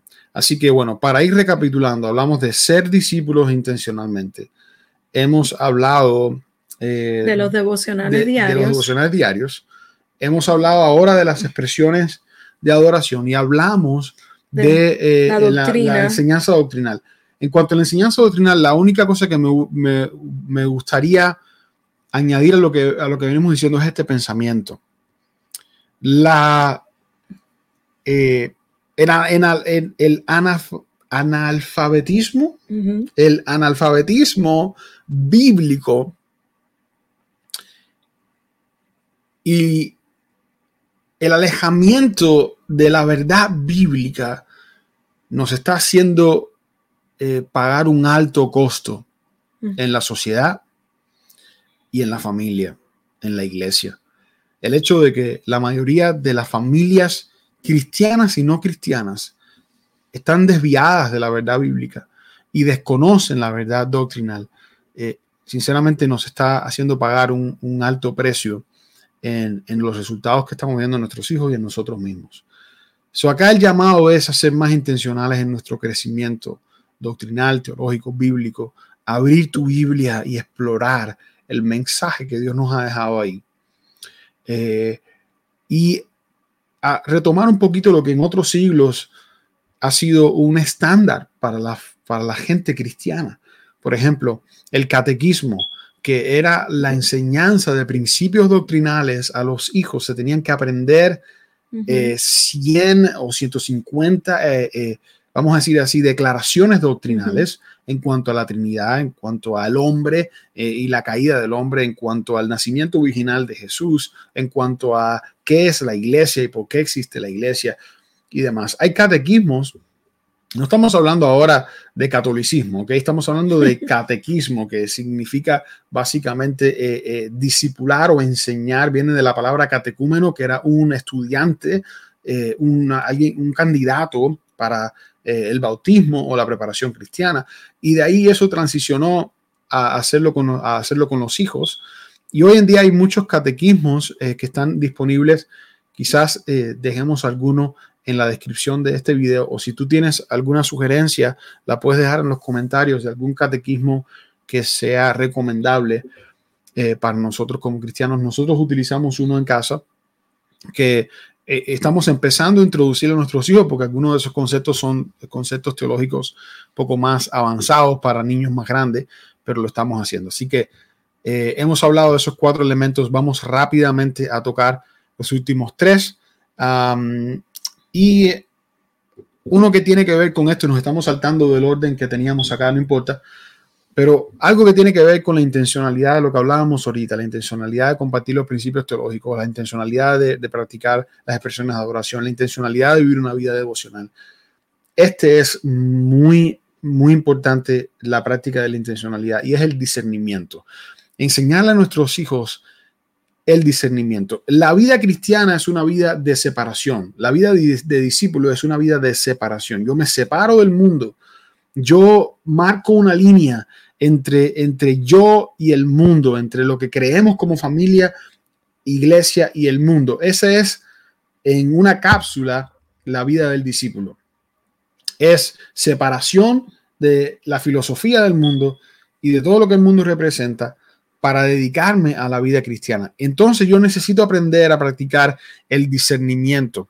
El discernimiento para identificar las cosas que son del mundo, ¿verdad que sí? Y abrazar las cosas que son del Señor.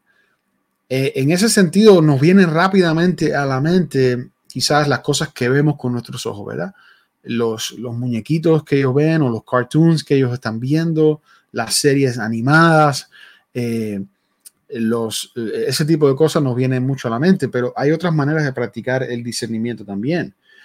Por ejemplo, cuando ellos están hablando eh, con algún amigo y ellos no saben discernir que lo que le está diciendo a esa persona es algo que va a afectar su, su fe o que va en contra de lo que creemos como familia o lo que creen ellos o incluso a discernir sentimientos. Muchas veces los ayudamos a ellos a discernir sentimientos, cosa que es algo bueno. Estoy utilizando ambos, ambos ejemplos, discernimiento de cosas negativas, pero discernimiento también de cosas positivas, ¿verdad? Dice la Biblia que la gente santa identifica las cosas santas, identifica también las cosas negativas, identifica también el pecado. Por tanto, acá el llamado es a aprender a discernir, ¿verdad? Y tenemos que aprender a, a discernir montones de cosas, relaciones, qué relaciones son buenas para mí, qué relaciones son malas para mí. Tenemos que aprender a discernir cuándo un toque físico es, es positivo y cuándo un toque físico es negativo, ¿cierto? Y en estos días estamos hablando eso con nuestros hijos, tratando de prevenir en, el futuro quizás un abuso sexual o quizás un acoso de algún tipo. Y le estamos enseñando a ellos eh, cómo discernir cuando alguien se está propasando en algún tipo de toque físico. Y ha sido difícil porque ellos se han confundido y es, es, un arte complicado todo esto que estamos hablando, pero sin embargo hay que ser intencionales eh, en todo eso, ¿no? Entonces, ah, ya me hablaba anoche y me encantó el concepto que hablaste de ser ofensivos y no defensivos en cuanto a nuestra separación del mundo. Es que yo creo que antes la sociedad, cristiana o no, iba más o menos por la misma corriente que iban los cristianos, porque se conservaban los mismos valores, ¿verdad que sí? Entonces, tu niño, por ejemplo, en la escuela hacía algo indebido eh, y la maestra, cristiana o no, coincidía contigo en lo que era, estaba bien y lo que estaba mal. Pero hoy no es así, estamos literalmente contra la corriente.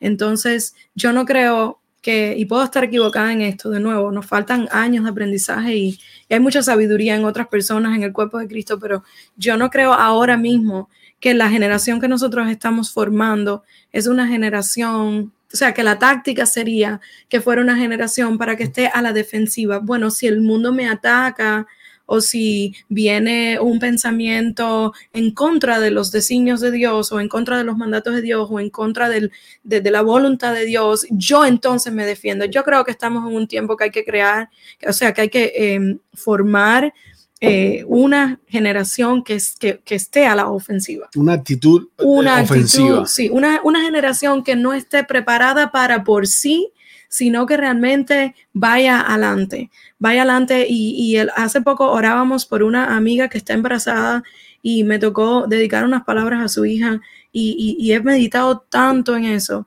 y le dediqué la palabra fuerza yo bendecí a la niña con fuerza.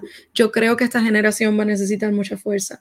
Va a necesitar fuerza de carácter, va a necesitar fuerza para mantenerse firme, va a necesitar ah, fuerza para, para, honrar a Dios y temer a Dios, aunque todo el mundo se esté arrodillando ante otra estatua.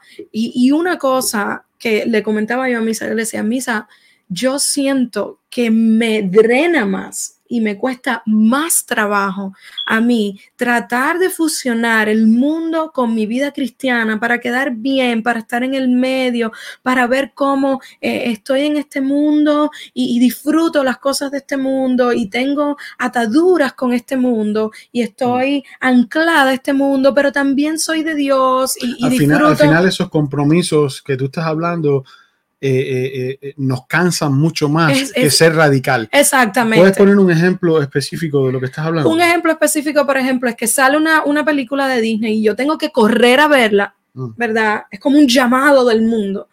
Es algo que tiene un timeline, tiene un tiempo, tiene un... va a sí, Porque, porque ya salió en Disney la película de Encanto.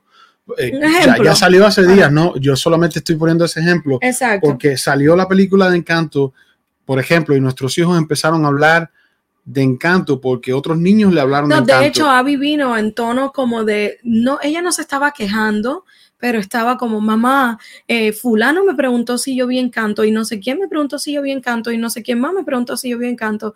Entonces recuerdo que en esos días hablo con una amiga por teléfono y, y esa amiga me dice, ay, Jane, yo no sé, es que yo no encuentro que nosotros necesitamos eso.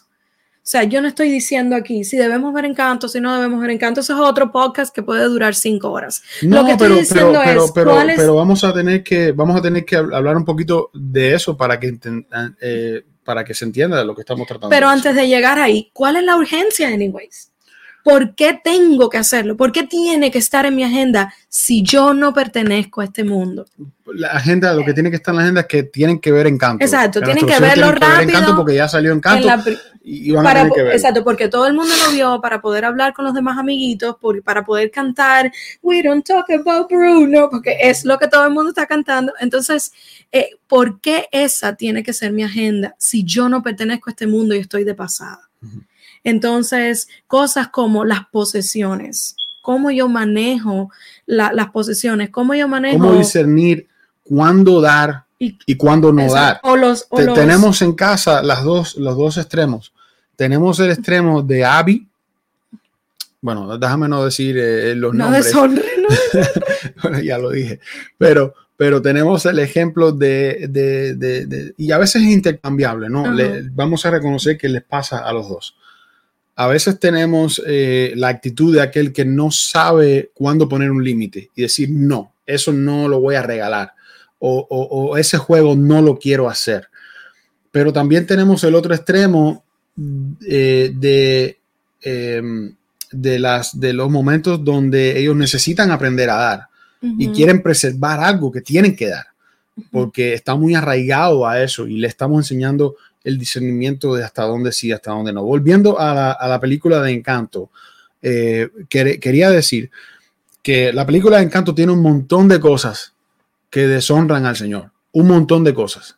Eh, tienen un montón de conceptos que son completamente antibíblicos eh, y, presentan un montón de elementos que nosotros no nos dedicamos a explorar las películas, pero voy a poner la descripción eh, en, acá en, en, YouTube, voy a poner la descripción de un canal de Pablo Rosales, donde Pablo Rosales habla explícitamente, él se dedica a, vamos a decir así, analizar los mensajes dentro de este tipo de, películas. Pablo no es una persona extremista eh, ni nada por el estilo, solamente es un cristiano radical y él habla de muchos de esos elementos. Ni tampoco es su percepción de las películas solamente, sino que él usa muchos hechos. Es correcto. Él usa mucha estadística, hechos del creador de la película, el productor de la película, el autor de la película, el autor del guion de la película, incluso entrevistas de estas personas donde han manifestado el objetivo por el que hicieron la película y él tiene esa información y él comparte esa información. Yo voy a compartir su canal. Es algo místico aquí que... Cierto, voy a compartir su canal pero a mi punto es, yo me senté a ver Encanto primero. Quería verlo desde una perspectiva más madura, quería tomar nota mental, discernir yo también. Y yo determiné que no era una buena película para mis hijos y que ellos no iban a ver Encanto eh, por algunas cosas que me preocupaban de la película. Eventualmente ellos vieron la película. ¿Por qué la vieron? Porque estábamos de vacaciones eh, y estando en, un lugar que no podíamos evitarlo, la película empezó a andar. Y recuerdo que le dije a Yane, van a ver la película porque están dando la película y vamos a utilizarlo como una herramienta de discernimiento. Así fue como, lo, así fue como ellos terminaron viendo la, película. Es un ejemplo solamente, pero el punto más importante acá es, la vida de un discípulo es una vida de constante discernimiento.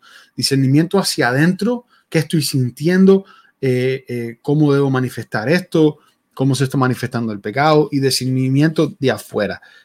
¿Qué viene de afuera que me puede hacer daño? ¿Qué debo aprender y qué, y qué no debo hacer? Así yo creo que, uno, yo creo que uno daña más al niño si uno es como vivir dos vidas o de alguna manera, eh, o sea, hacerle raíces con este mundo para que después uno pretenda que ellos le digan no al mundo y sigan a Cristo.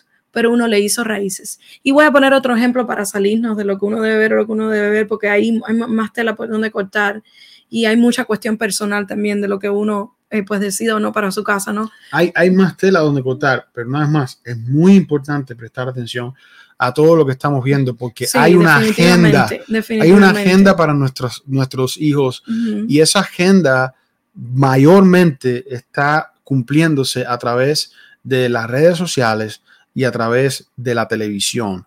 Cuando hablo de televisión, hablo de todo tipo de medio televisivo. Hoy en día vemos muchas cosas en nuestros teléfonos, pero ahora mismo, mientras que estamos grabando este podcast, en estos días se acaba de, eh, ¿cómo se dice eso? Eh, eh, eh liquear. Leaked. como que salió a la luz pública una conversación de los, de los se, filtró, una conversación de los ejecutivos de Disney eh, donde abiertamente ellos eh, reconocen su agenda gay. Ellos dicen, nosotros tenemos una agenda gay y vamos a, vamos a, a echar esa agenda, vamos a echar un poco de eso, un poco de esa cultura, de esa filosofía en todo lo que nosotros producimos en cuanto a películas, en todo lo que nosotros hacemos en nuestros parques, en nuestros cruceros, en todo lo que nosotros eh, supervisamos y dirigimos.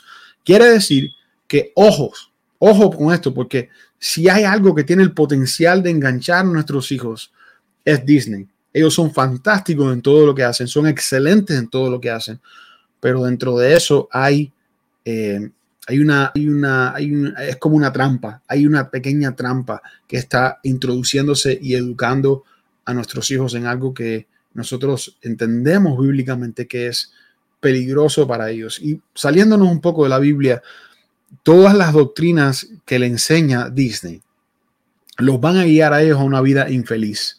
de cualquier manera los van a llevar a una vida infeliz. Así que nada, solamente quería hacer ese paréntesis. Yo sé que no es la, única manera de practicar discernimiento, pero es importante. A lo que me refería, eh, el caso del discernimiento en qué deben ver o qué no deben ver, ya nosotros como padres, el caso del discernimiento en cuanto a las posesiones, quiero poner un ejemplo práctico. Uno fue cuando nosotros hace como un año y medio nos mudamos a Carolina del Norte y me tocó sentarme con mis hijos y explicarle que íbamos a mudarnos de casa, íbamos a mudarnos de estado, íbamos a estar lejos de todo el mundo, todos sus amigos y toda su familia. Y recuerdo que eh, por esos días estábamos viendo unos videos de la casa que Misa había buscado para que pudiéramos vivir. Y la niña me dice, ya sé por qué nos vamos a mudar a Carolina del Norte. Nos vamos a mudar porque nos estamos yendo para una casa más grande. Mm. Entonces, cuando ella me dice eso, yo me sentí confrontada con dos cosas. Una, como mamá, para que el cambio le sea más fácil, para que procesen todo esto de una manera, tú sabes, un poco más idílica, yo me sentí tentada a decirle, sí, mi amor, tú vas a ver, yo sé que no vas a estar con tus amiguitos, yo sé que no vas a estar con tu abuelo y tu abuela, pero mira, ahora vas a, a vamos a tener una casa más grande, pero al mismo tiempo yo sentí una alerta del Espíritu Santo con esto entonces, el día, si un año después, si dos años después, yo los llamo a ustedes a irse a Ecuador, a la selva del Amazonas, o a China, o a India, a que me sirvan como misioneros, y la casa donde ustedes viven es una choza, ¿qué le vas a decir a tus hijos? Entonces, eh, eh, eh, por tratar de proteger sus emociones, yo no puedo formarles de nuevo una idea en cuanto a ellos y las cosas de este mundo y la interrelación de ellos con este mundo para después pretender que ellos entiendan, dejarás, tú sabes, el que esté dispuesto a venir en pos de mí, deja a su madre, a su padre, todo lo que tiene y sígame y sírveme. Entonces les voy a contar la respuesta que yo le di. Le dije, no, no nos estamos yendo a Carolina del Norte porque vamos a vivir en una casa más grande. Nos estamos yendo a Carolina del Norte porque Dios nos llamó a Carolina del Norte y nos pidió nos dio la misión de que fuéramos a Carolina del Norte. Y sabes qué?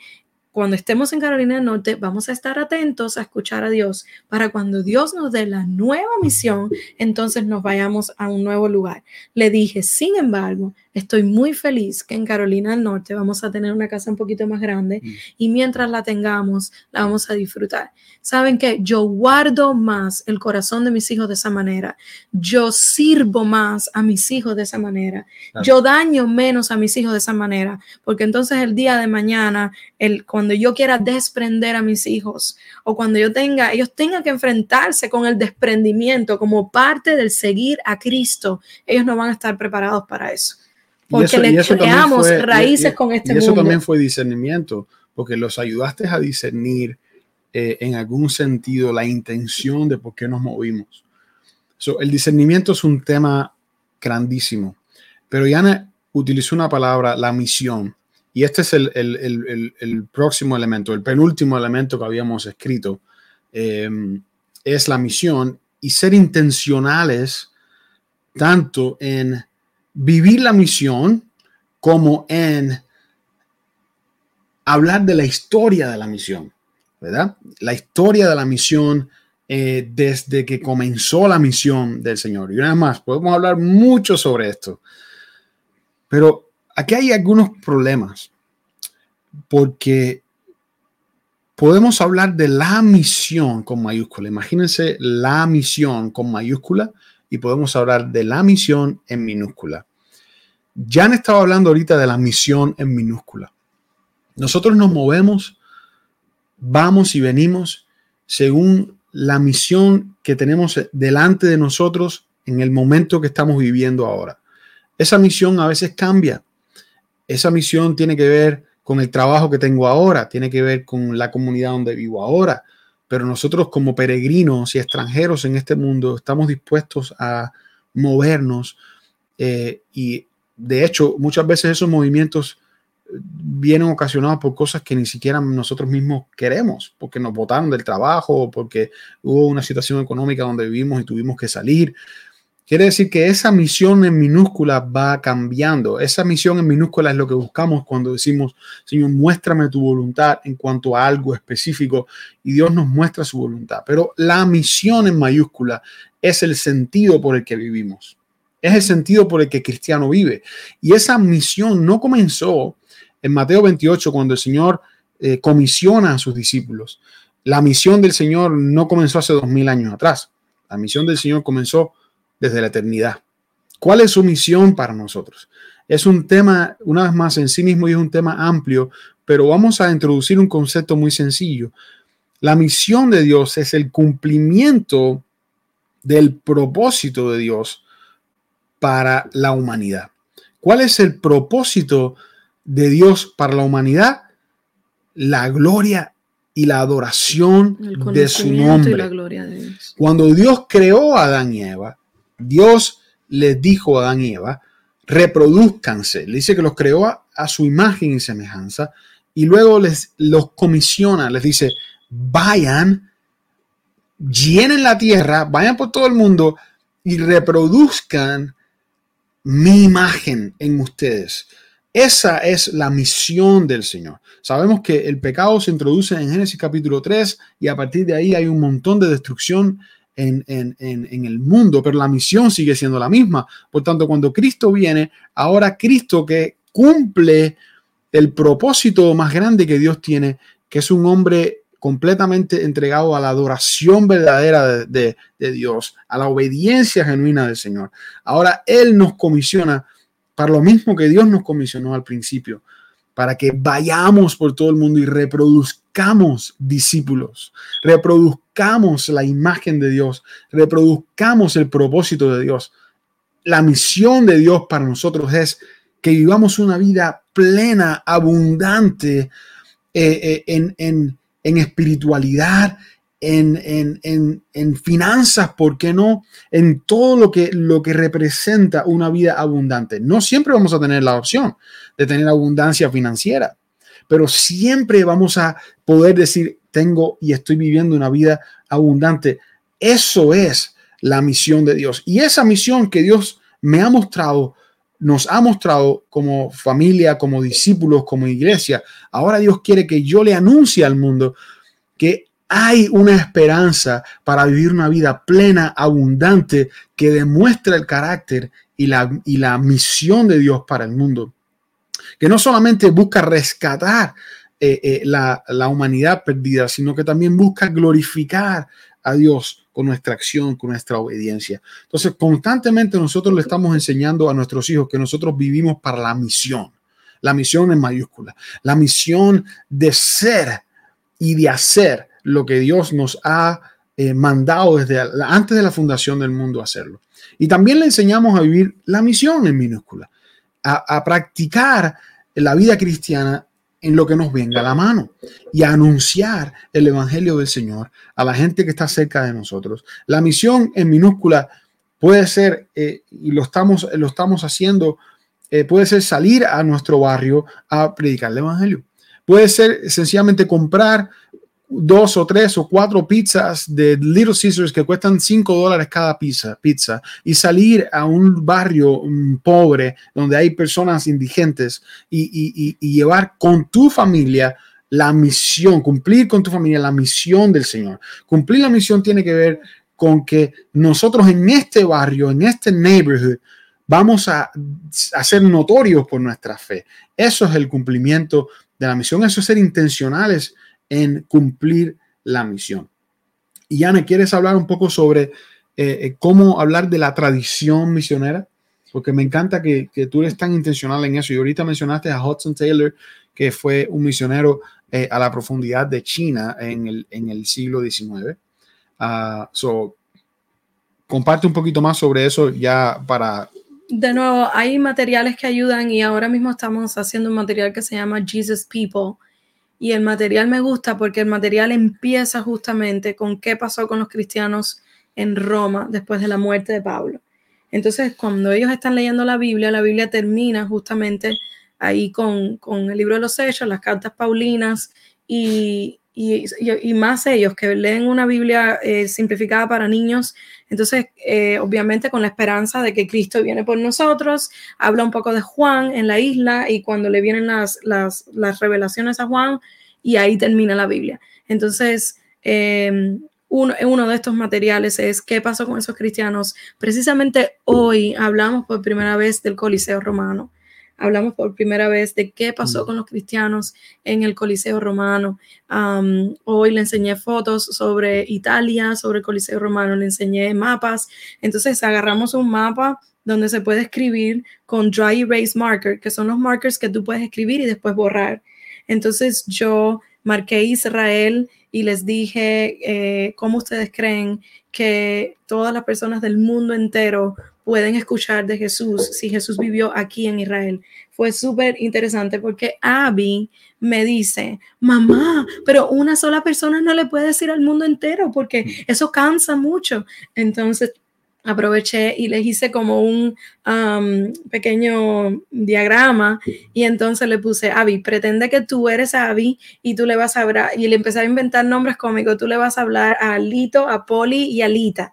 Entonces Lita le va a hablar a este, a este, a este, a este. Y entonces eh, al final me dijo, oh, ya entiendo, mamá, yo solamente le hablo a unos y cada cual le va hablando a los demás. Como conocían la historia del etíope y Felipe creo que es, Felipe es el de la historia del etíope. Entonces teníamos el mapa del mundo, le, le, muestro dónde está Etiopía y le digo, mira, el etíope viajó de Etiopía a Israel, a Jerusalén, y de Jerusalén back to a Etiopía, a Etiopía, y así llevó el Evangelio. Y Pablo, entonces le hago otra línea, viajó a Roma, y ahí obviamente yo estoy dando un poco de geografía con un poco de historia. ¿Qué es lo que quiero decir con esto? Y ahí por primera vez les hablé de algo que nunca les había hablado y se me olvidó contarte esto. Les dije que la Biblia decía que hasta que el mundo entero mm. no escuchara sobre Jesús, Jesús no venía por nosotros. Entonces, Javi, hizo así y dio en la mesa y dice, mamá, tengo una idea. Y digo, ¿cuál es la idea? Y me dice, yo quiero ser misionera. Como diciendo, si de eso depende que Jesús venga por nosotros y nos vayamos a las calles de oro y al mar de cristal, pues yo voy a ser parte de este plan para terminar mm. con esto rápido. ¿Qué es lo que quiero decir? La palabra intencionalidad de nuevo. Tengo una amiga que es misionera en Houston y, tiene material y me pasa material ah, para compartir. Ah, está todo el tiempo, tengo otra amiga en Okeechobee, Olguita, y Olguita tiene planes de oración por personas de diferentes partes del mundo. Y, es lindísimo ver a su niña de cinco años orando por personas de diferentes partes del mundo. algo tan simple como todo lo que está pasando con Ucrania en estos días, mis hijos han estado orando por Ucrania. Ah, cuando pasó todo lo de Cuba y las personas se lanzaron a la calle a, tratar de, luchar por la libertad, en esos días recuerdo que senté a mis hijos y les hablé a mis hijos del gobierno cubano y les hablé a mis hijos de que gobierno bueno o no gobierno bueno, la realidad era que Cuba necesitaba a Cristo, pues en esos días orábamos por Cuba. y es, una vez más, ser intencionales en concientizar a los niños de lo que estaba hablando Misa, de que tenemos una misión y de que Dios está moviendo, la historia está pasando. Hay una historia y tenemos que seguir escribiendo una historia. Y yo quiero eh, de alguna manera eh, cerrar con algo que Misa empezó, y es que nada de esto que usted está escuchando es gloria nuestra. Volvemos a repetirlo. Ninguna de estas cosas es para glorificarnos, más bien es para traer gloria a Dios, mientras que a ustedes nosotros les animamos. Hay material, hay youtubers, hay gente que, que, te pasa, amigas de una amiga a la otra, gente en Facebook, cosas en Amazon. Solamente que somos tan intencionales eh, por esta responsabilidad que tenemos, que entonces todo el tiempo estamos renovando esto y hablando, introduciendo una cosa, introduciendo la otra, pero al final del día el evangelio que estamos viviendo lo estamos pasando a nuestros hijos, las cosas en las que nos estamos equivocando, se las estamos pasando también. Y de esas solamente me resta confiar en que de esas el Señor en su gracia, como hablaba Misa al principio, de esas va a tomar cuidado. Esas va a venir Cristo and he's to fill those gaps, esas lagunas que estamos dejando con nuestro ejemplo, que estamos dejando con nuestra sabiduría, hasta donde llega nuestra sabiduría Dios la va a rellenar. pero sí estamos siendo intencionales en crear en nuestros hijos discípulos y estamos haciendo de la misión eh, parte de esa enseñanza también. Sí, y quería, y quería solamente decir sobre la misión y sobre eh, vivir la misión y compartir la misión, que nuestra fe es una fe histórica. No es una fe histérica, es una fe histórica. Histérica también. bueno, no sé si histérica, pero sé que es histórica en el sentido de que tenemos un montón de hombres de Dios, tanto en el Antiguo Testamento como en el Nuevo Testamento, como después en la historia.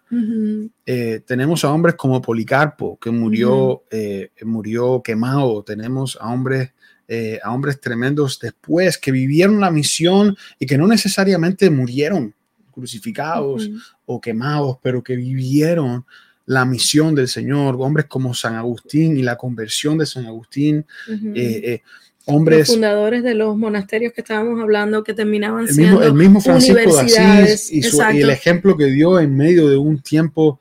Eh, eh, eh, un, tiempo de opulencia, de, donde la iglesia estaba desviada, hombres como Martín Lutero, hombres como Calvino, hombres que nos enseñan a lo largo de la historia qué se requiere de, la vida cristiana. Y eso es, una tradición. Nosotros venimos celebrando en nuestro hogar una tradición que viene andando por siglos, de un linaje escogido, de gente que son nuestros padres eh, espirituales. Nosotros, eh, más que hablar del linaje de nuestra familia biológica, hablamos del linaje espiritual de nuestra familia. Y eso, es, eso tiene un valor muy, muy importante, eh, me parece.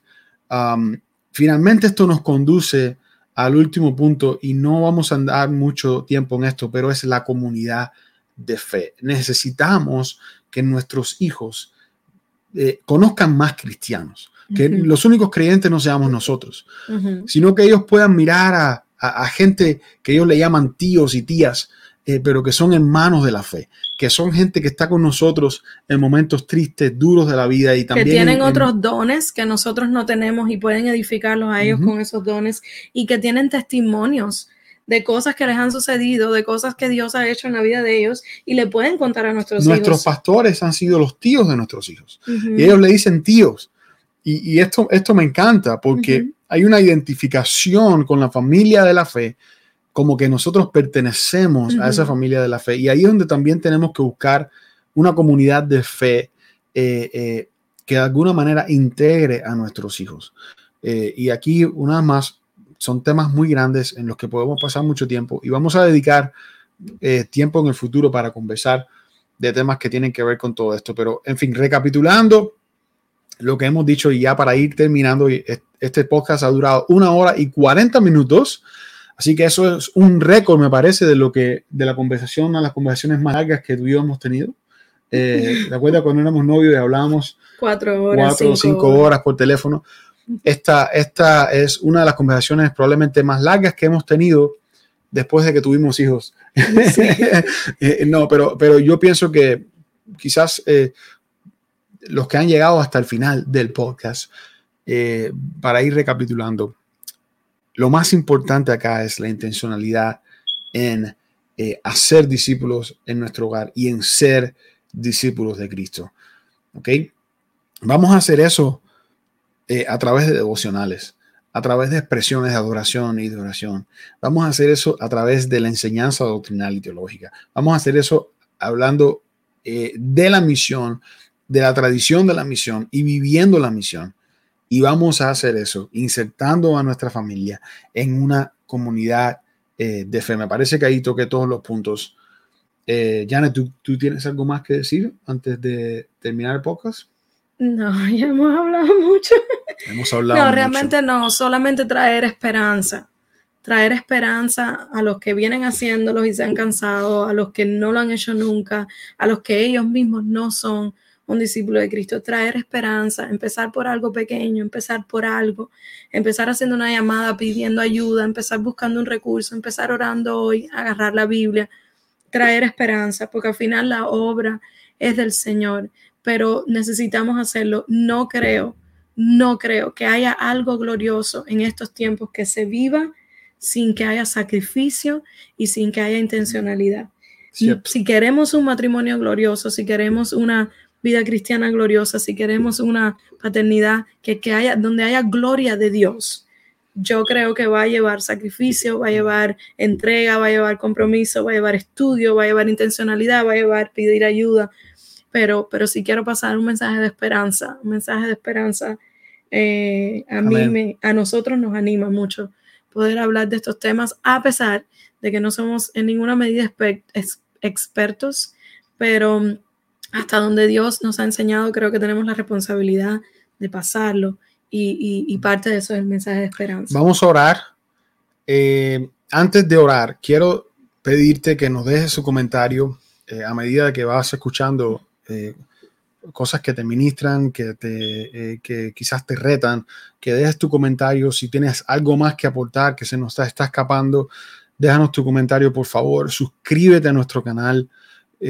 Nosotros creemos que hay un montón de canales en YouTube que hablan de muchos temas, pero es probable que no haya muchos que hablan de este tipo de temas y nos encantaría que más personas que necesitan eh, ayuda, eh, entrenamiento, educación en cuanto a esto se puedan, se puedan eh, enterar. Y la única manera de que eso ocurre es teniendo gente que se suscriba al canal y que comparta el canal. Así que por favor, comparte este video, suscríbete a nuestro canal y comenta en nuestro, en nuestro canal. Gracias por haber estado con nosotros hasta el final del podcast. Ahora vamos a orar y vamos a pedirte que estés pendiente porque el fin de semana eh, voy a estar sacando otro video corto con un mensaje también importante para eh, las personas que están escuchándonos. Oramos. Oramos. Señor, gracias te damos Gracias por la oportunidad de conocerte. Gracias, por la oportunidad y el privilegio de llamarnos tus discípulos. Gracias porque comprendemos que tienes una misión para nosotros y que tienes un propósito para nosotros. Ese propósito también se extiende a nuestros hijos y queremos vivir de una manera digna ante ellos. Y queremos dejarles un ejemplo positivo, correcto. Padre, tú reconoces o tú conoces que somos incapaces de, de producir todo lo que se requiere, todo lo que se necesita para guiar a nuestros hijos a la verdad. Pero tú que eres no solamente eh, quien nos anima sino quien nos provee la capacidad de hacer las cosas que hacemos. Te pedimos en este momento que tú suplas todo lo que necesitamos. Que si hay relaciones dañadas entre nosotros y nuestros hijos, si tenemos hijos, hijos adolescentes y estamos teniendo conflicto con ellos, en este tiempo todo eso se pueda resolver, podamos reconciliarnos y podamos guiar a nuestros hijos en la verdad, la justicia y el temor del Señor.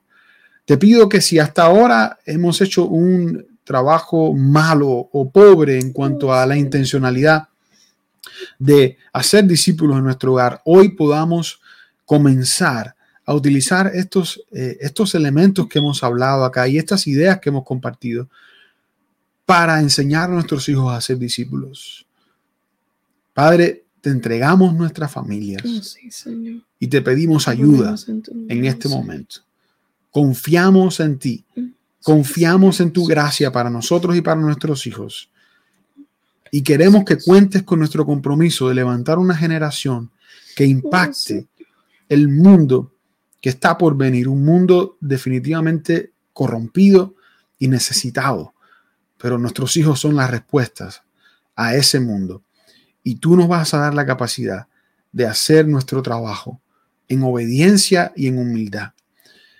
Gracias por este día y por este tiempo que hemos tenido de podcast. Lo entregamos a ti. Te pedimos que tú bendigas a cada persona que está mirando esto del otro lado. En el nombre de Jesús. Amén y amén. Recuerda que vamos a dejar una lista de recursos en la descripción de este video y que contamos una vez más con, eh, con tu suscripción. Que Dios te bendiga. Nos vemos en, la, en, el, eh, en el próximo segmento.